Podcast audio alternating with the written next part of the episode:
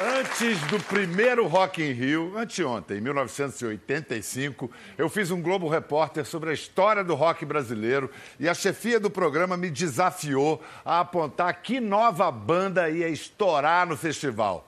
Eu apostei num trio que tinha começado há pouco, quase como um pastiche do Police, mas que já demonstrava sinais de uma personalidade toda própria, cheia de gás. Quer saber? Era pule de 10 eram esses caras aqui. É muito bom receber os velhos amigos Herbert Viana, Di Ribeiro, João Baroni, os Paralamas do Sucesso. Rapaz, fazendo as contas, então, 34 anos. A gente muda muito em 34 anos. É praticamente. É. A gente já muda de um é. dia para o outro, né? Total, total. Não, sem falar numa mudança brutal como uma barba cultivada como essa. Branca, né? Branca ainda mais. É, sei lá, branca entre outras colorações que a gente vê ali. Mas entre vocês, o que, que não mudou nada? Acho que foi isso que você viu aqui hoje, a gente tocar. Tocar é, é o nosso grande lance. Vontade de tocar junto, vontade barato. De tocar, e, vontade de tocar muito e de tocar junto. E de rodar o país, o mundo, na verdade. Que a gente já fez algumas excursões em várias partes, assim, Europa e América. Por exemplo, já fizemos a América de uma costa a outra e uh, América Central. Na Argentina, a gente é tido como uma ótima banda argentina que canta em perfeito português também. É, é um negócio muito intenso, mas como a gente vira o país do avesso, eu sempre estou falando isso, que a gente está reescreve, reescrevendo o mapa do Brasil. Porque se a gente for pensar, eu acho que é só os Paralamas e os Rolling Stones, né? Daquela geração do rock Brasil, todo mundo, quer dizer, alguns continuaram, mas as formações as formações foram variando, é, completamente. É, verdade. E vocês se mantiveram juntos. Vamos lembrar, eu falei logo no início do programa do Rock in Rio que promoveu o nosso, nosso encontro. E era o seguinte, era um Globo Repórter que eu fiz que tinha que reconstituir a trajetória da história do rock brasileiro. Então começava com Celi Campelo, ia para é, Eduardo Araújo, Jovem Guarda, Erasmo, Roberto, Raul, Rita. E aí teve esse negócio. E quem é que vai estourar? Estava começando o negócio do rock em Brasil. Então o último segmento era só Paralamas. Vamos curtir um pouquinho. Se você tivesse que escolher uma trilha sonora para esses dias que antecedem o 13 de janeiro, quando o Paralamas sobe no palco do Rock in Rio, o que, que você escolheria? Esses dias de tensão e suspense?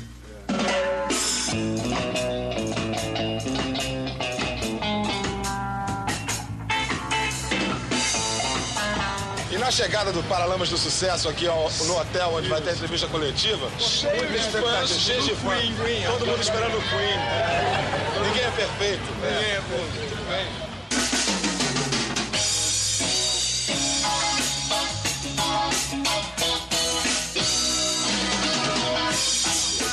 Sabe exatamente como começou o grupo. É, e eu sei, atrás, eu, tempo a gente estava na é, universidade, é, e eu sei que fim de semana, é incrível. Que não é uma coisa, não são, sabe, não tem nada de mágica. Eu sei que sou eu, o Bi, que é meu amigo de infância, e o João.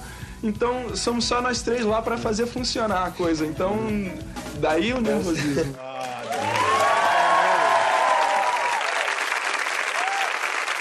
eu, como repórter, tive que apostar. Né? Quem é que vai estourar? Eu apostei e vocês estouraram. Por que, que vocês tinham autoconfiança de apostar que vocês iam? Em que, que, que vocês acreditavam? A autoconfiança vinha de onde? É, isso é verdade. A gente, a gente começou mandando uma fita independente para uma rádio que tinha espaço para isso no Rio. E aí começou a ter uma repercussão, começou a tocar bastante naquela rádio, algumas gravadoras vieram procurar a gente e, mais do que tudo, isso ia gerando muitos shows. A gente começou a fazer show em bares, no circo voador e tal. Então íamos construindo a nossa confiança no palco, tocando muito e testando novas ideias diante da plateia e tal. E isso que você falou, eram vocês três, vocês Sim. não dependiam de mais ninguém, era, um, era, era esse trio. Agora, não dependiam de mais ninguém, mas teve alguém que não só apostou, é. como investiu, que é o, ter, o terceiro, não, o quarto paralama, o D'Artagnan, que está ali, José Fortes. É. o começo dessa história é quando você conhece o Herbert. Como é que vocês se conheceram? Foi na universidade? Num ponto de ônibus, Num indo para a universidade. na Avenida Antônio, Presidente Antônio Carlos, onde saiu o ônibus para o Fundão, na Universidade Federal. Vocês cursavam arquitetura, arquitetura. isso? Isso. E dali a um tempo, o Zé conseguiu um fusquinha bem surrado e tal, mas ele me dava carona.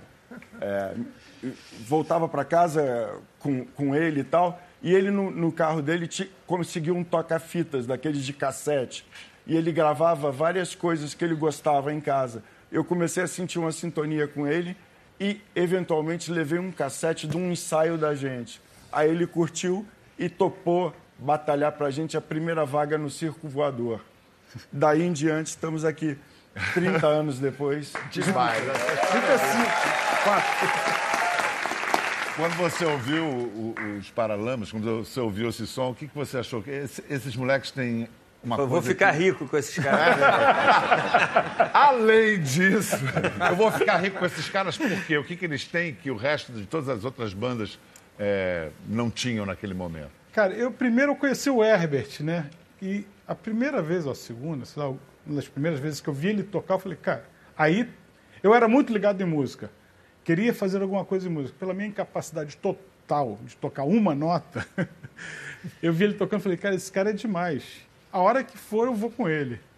E aí logo ele me apresentou João e Bi. Ao lado do Zé ali está o Dé Palmeira que era o baixista do Barão, Barão. Vermelho nessa mesma época. total, mesma época. total. E, e, o teu depoimento de, de, desses caras, o que, que eles traziam naquela onda, naquele tsunami que foi o Rock Brasil no início da década de 80, por que, que eles se, se destacavam e se destacaram no Rock in Rio? A gente aprendeu tudo em público, né? Todo o aprendizado da gente foi todo em público.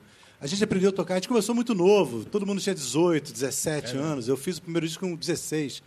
Então a gente começou a aprender a tocar mesmo sob os holofotes, entendeu? Assim, não tinha outro jeito. E os Paralamas, eles foram os primeiros assim a amadurecer. Esse amadurecimento se deu ali no disco Selvagem. Foi a primeira banda a falar da importância da cultura e da música negra. Foram os primeiros a estabelecer é, relações com outras bandas de outros países aqui da América Latina, da Argentina. Os Paralamas têm uma coisa assim de ser é, ponta de lança né, dessa geração. É, é esse, esse, pessoal aí não está de brincadeira. É, nunca estiveram. Nunca estiveram. Não, isso que o Dé disse, que é, todo mundo sempre gostou muito de palco, se sentiu muito à vontade no palco. Agora vocês vão ver um momento do Rock in Rio. O Traja Rigor, que era uma banda paulista que estava surgindo também, não foi, não, não, não ficou fora do Rock in Rio. Aí esses caras trouxeram um, uma música genial, inútil, e tocaram no, no Rock in Rio. Olha a categoria na frente de um mar de gente. Ontem foi escolhido o novo presidente do Brasil. A gente vai ver aquela careca na TV por um bom tempo, mas a gente espera que alguma coisa de bom seja feita, né?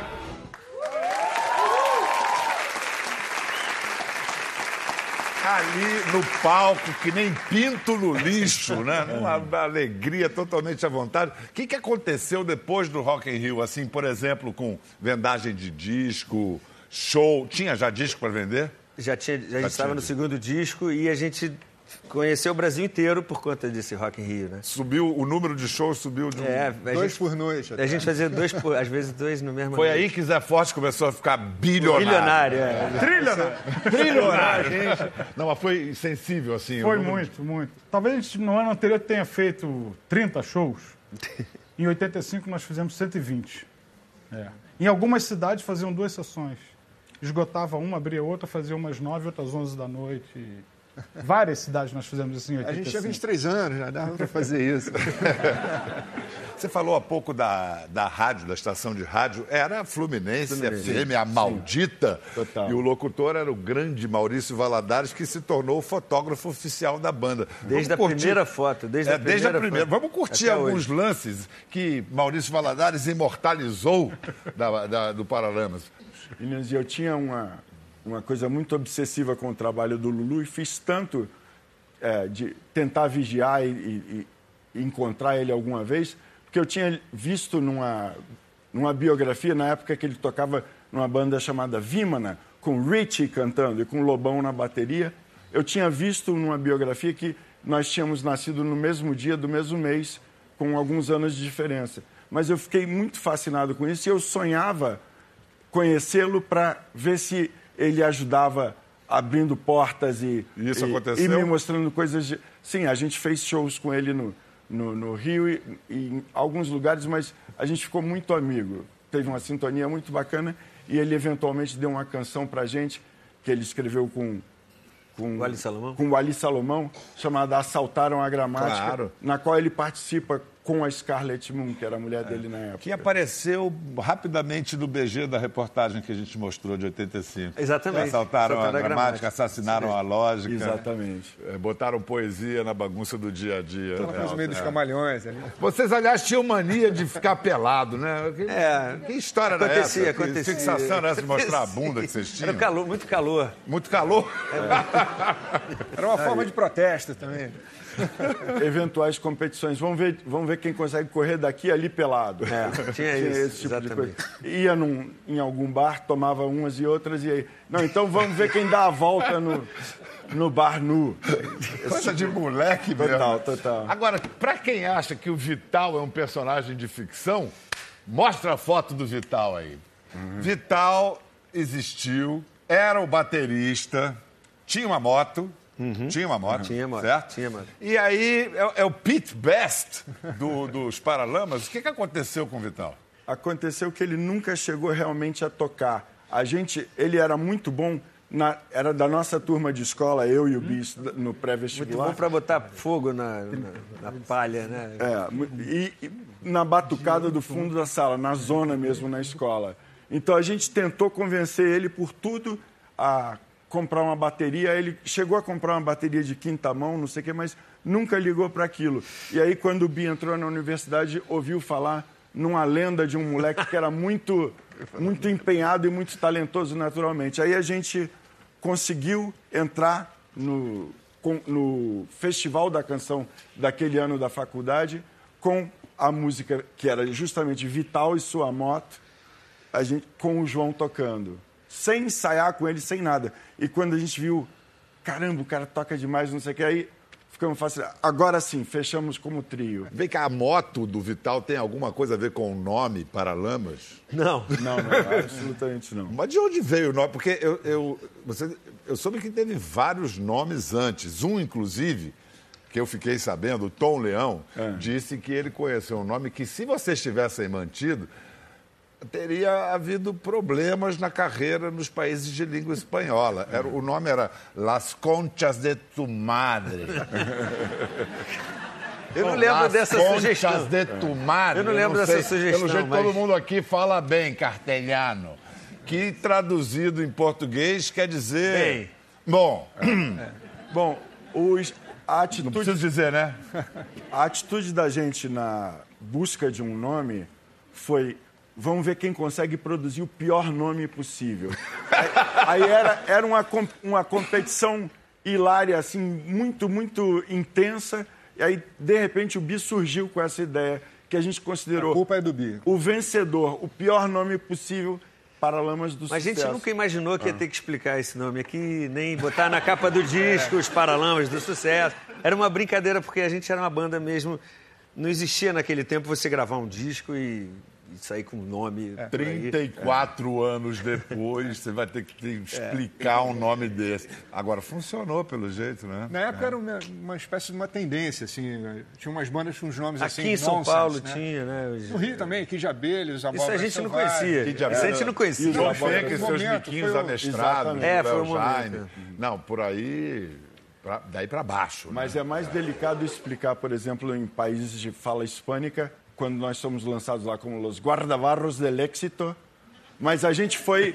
É assim na Argentina? Já Não, foi, é a tradução. No, no início, Ninguém eles nunca- tentaram usar isso. nome, né? Mas a gente imprimiu a ideia de Paralamas, então ficou Paralamas mesmo. Com seus companheiros lá de. amigos de Brasília, Legião Urbana, vocês fizeram uma. Foi um, foi um especial, né? Muito bacana, romântico lembrar que o Renato era primo de um grande amigo meu de escola em Brasília, que foi amigo meu nos quatro anos de ginásio, algo assim. Ele era primo desse cara e eu só chamava ele, o nome dele é Renato, era Renato Manfredini Júnior. Eu só chamava ele de Manfredo. Então, até ele vir para o Rio e, com, e, começar a apresentar a ideia da Legião, porque na época ele tocava, a banda dele era o Aborto Elétrico uhum, e tal. Uhum. Mas até ele vir para o Rio e começar o negócio da Legião, eu tinha muito fascínio pelo trabalho do Manfredo. Ele me mandava uns cassetes de vez em quando. E a primeira coisa dele a ser gravada foi a nossa gravação de uma música chamada Química. Saco nada de física, literatura ou gramática, só gosto de educação sexual e odeio química, que é a primeira música do Renato a ser gravada. Só para terminar de falar do Renato, que eu acho que é uma ausência tão presente, Total. onde é que ele faz mais falta? Na música ou no debate público brasileiro hoje, que está tão pobrinho? Eu acho que muito possivelmente, através da música, ele influenciou com muita força a, a visão é, social e política da adolescência, dos estudantes, dos moleques pelo Brasil. Então é muito intenso. Até hoje a gente vê tocando lá no final do mundo, no interior de não sei onde, vem um moleque com os óculos, com o mesmo tipo de barbicha, com o mesmo tipo de roupa e de discurso do Renato. Atitude, assim, é muito intenso isso Brasil afora. É, é muito, muito forte. É verdade, ele despertou consciência política em, em, numa é. garotada. Agora, você também, eu queria pegar uns trechos de, de letras e botar aqui, só para a gente. 95, uma canção, O Beco. No beco escuro explode a violência, nada perturba o meu sono pesado, nada mais me deixa chocado. 95. 95 ainda tinha Betinho, tinha campanha da cidadania, tinha o Brasil unido atrás de uma ideia. Quer dizer, de que indiferença se estava falando naquele momento, se comparado a hoje? Eu, eu comecei a, a, elaborar a ideia dessa música num dia em Copacabana mesmo, é, quando eu ouvi a saída de, na saída de um teatro que tinha perto da casa dos meus pais, eu ouvi uma explosão de violência e tal, e eu ouvi dizer, aí chegou a polícia, não sei o quê, ouvi dizer que um cara tinha morrido ali numa briga e tiros e tal. E aí eu, eu falei, cara, aqui do lado, tantos prédios de famílias e não sei o quê, e Copacabana, com essa realidade tão intensa do Rio de Janeiro, tem esse contraste entre encanto, beleza natural e muita pobreza, muita violência, muito, muita tensão. Aí eu Muitas comecei... vezes banalizada, né? Violência Total, banalizada. É, é a banalização. As passam da... por, por, A banalização da violência também aparece numa letra do ano seguinte, Caminho Pisado. Senta e abre o jornal, tudo parece normal, um uhum. dia menos, um crime a mais. Uhum. 97, eu acho que aí tem um sacode, começa um sacode no Paralamas e também no Rock Brasil, que é a parceria com o Gilberto Gil em A Novidade. Sim. Um mundo tão desigual, tudo é tão desigual, de um lado esse carnaval, de outro a fome total. A desigualdade brasileira, longe de ser uma novidade, mas talvez para a geração do Rock Brasil fosse, ou havia uma ironia nisso? Não, não havia ironia pelo fato de que a gente tinha cruzado caminhos com o Gil algumas vezes e nessa época a gente estava gravando num estúdio do qual ele era sócio. E a, a, gente tinha essa música, mas não tinha ainda uma palavra da, da ideia da letra. Aí mandamos para ele.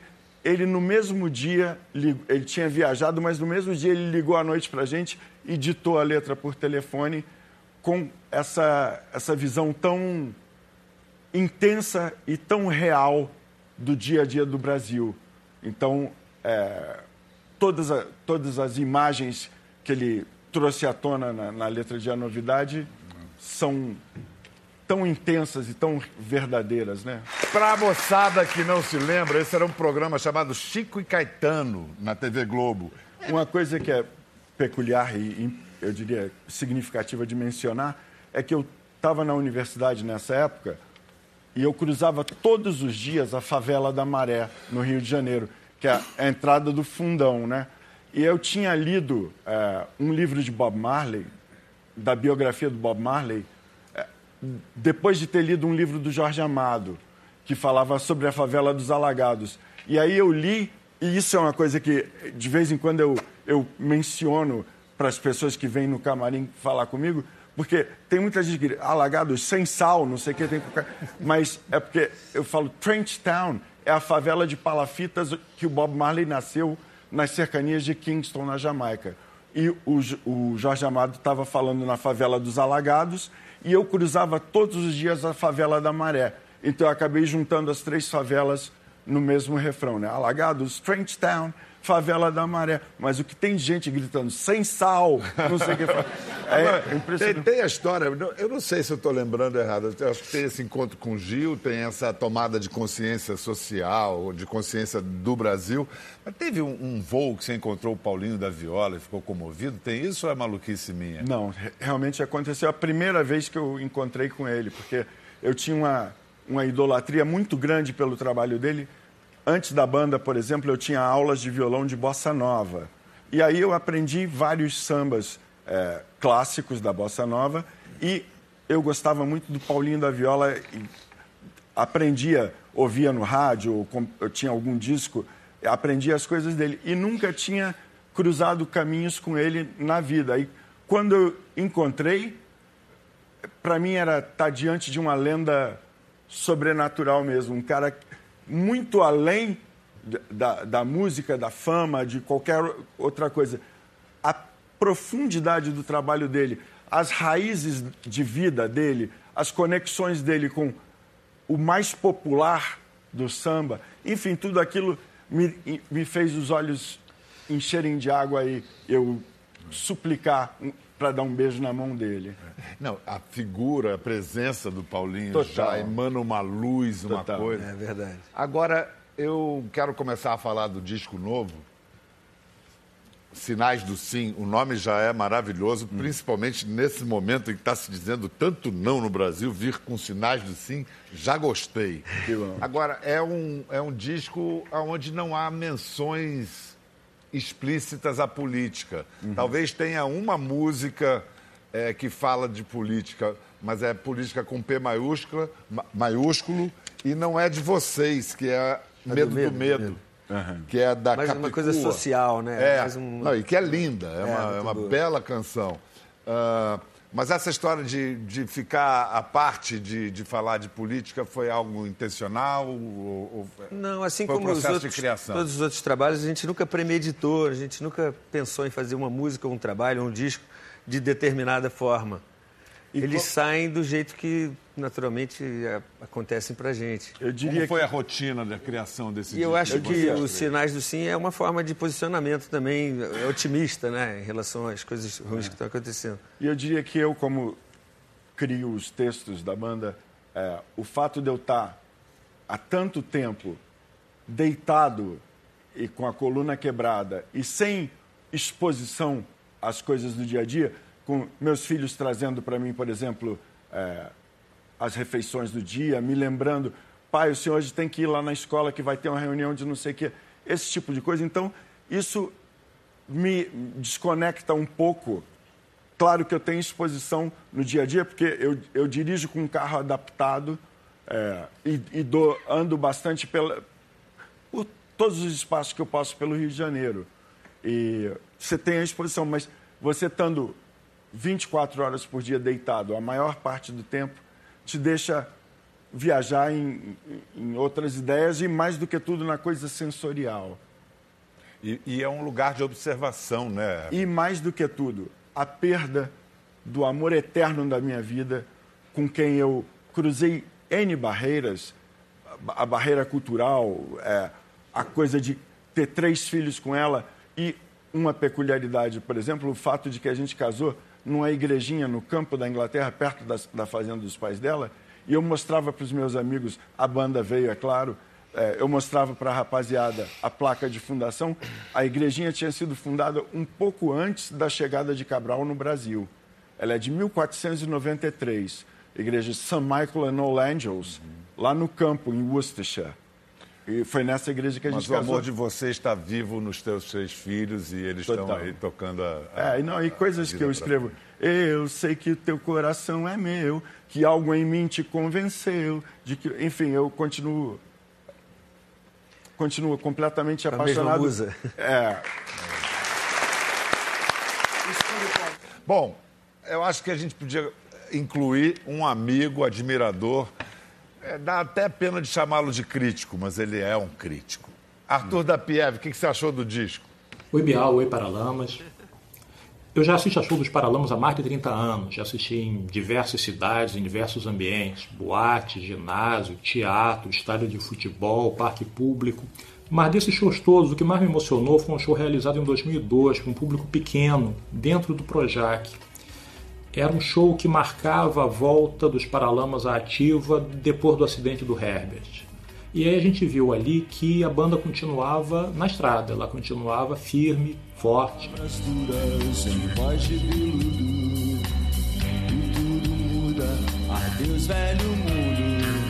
Esse prazer, essa, esse prazer enorme de tocar, que caracteriza vocês desde sempre, junto com a inquietação criativa, está presente no novo disco, né, no Sinar do Simples, pelo qual dou os parabéns. É um disco curtinho, coeso, vai direto ao ponto, retoma muitas coisas da carreira dos Paralamas. Então é um prazer ouvi-lo sempre. Estamos aí, como diz uma faixa.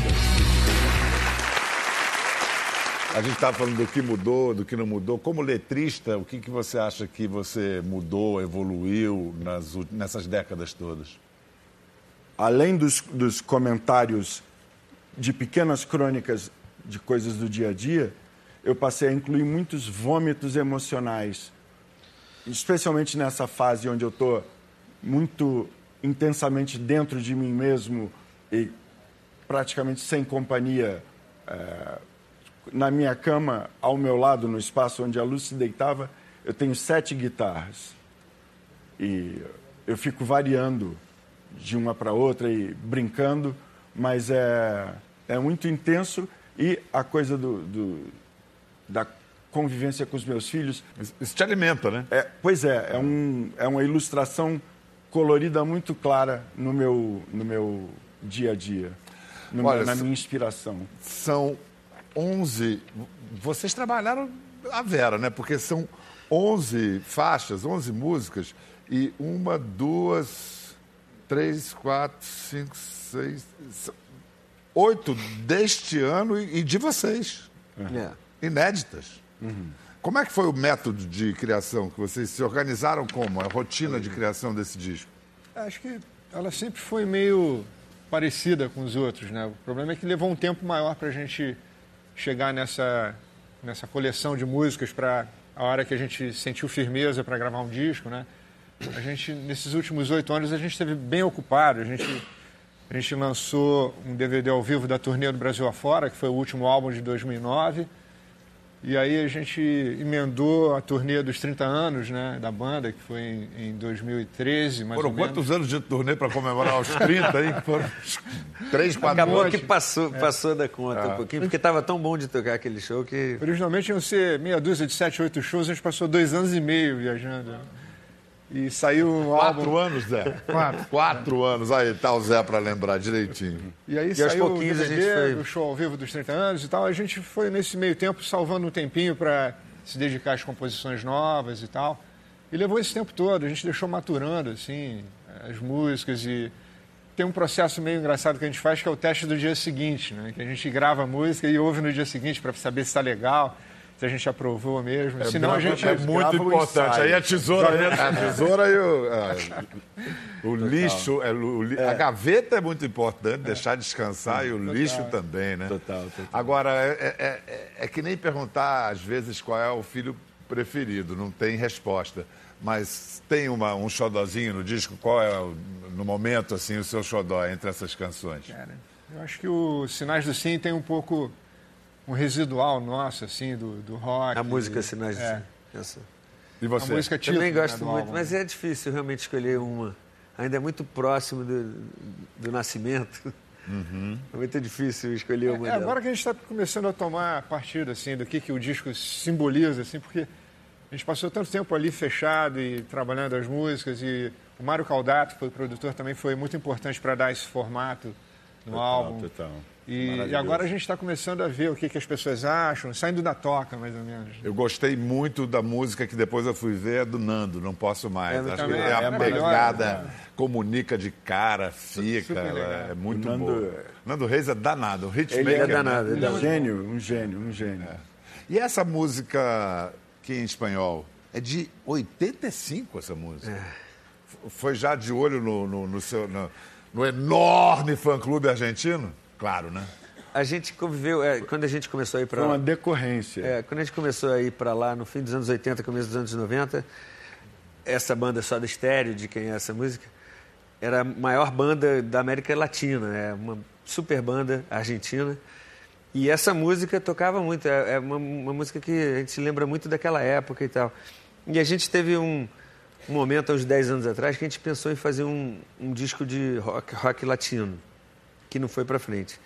E essa música sobrou. A gente lembrou dela agora e resolveu. E uma, uma decorrência que me ocorreu mencionar da, da nossa convivência com a Argentina, tão intensa que a gente era adotado lá como uma excelente banda argentina que canta em perfeito português também. Quando joga Argentina e Brasil, como é que fica, hein?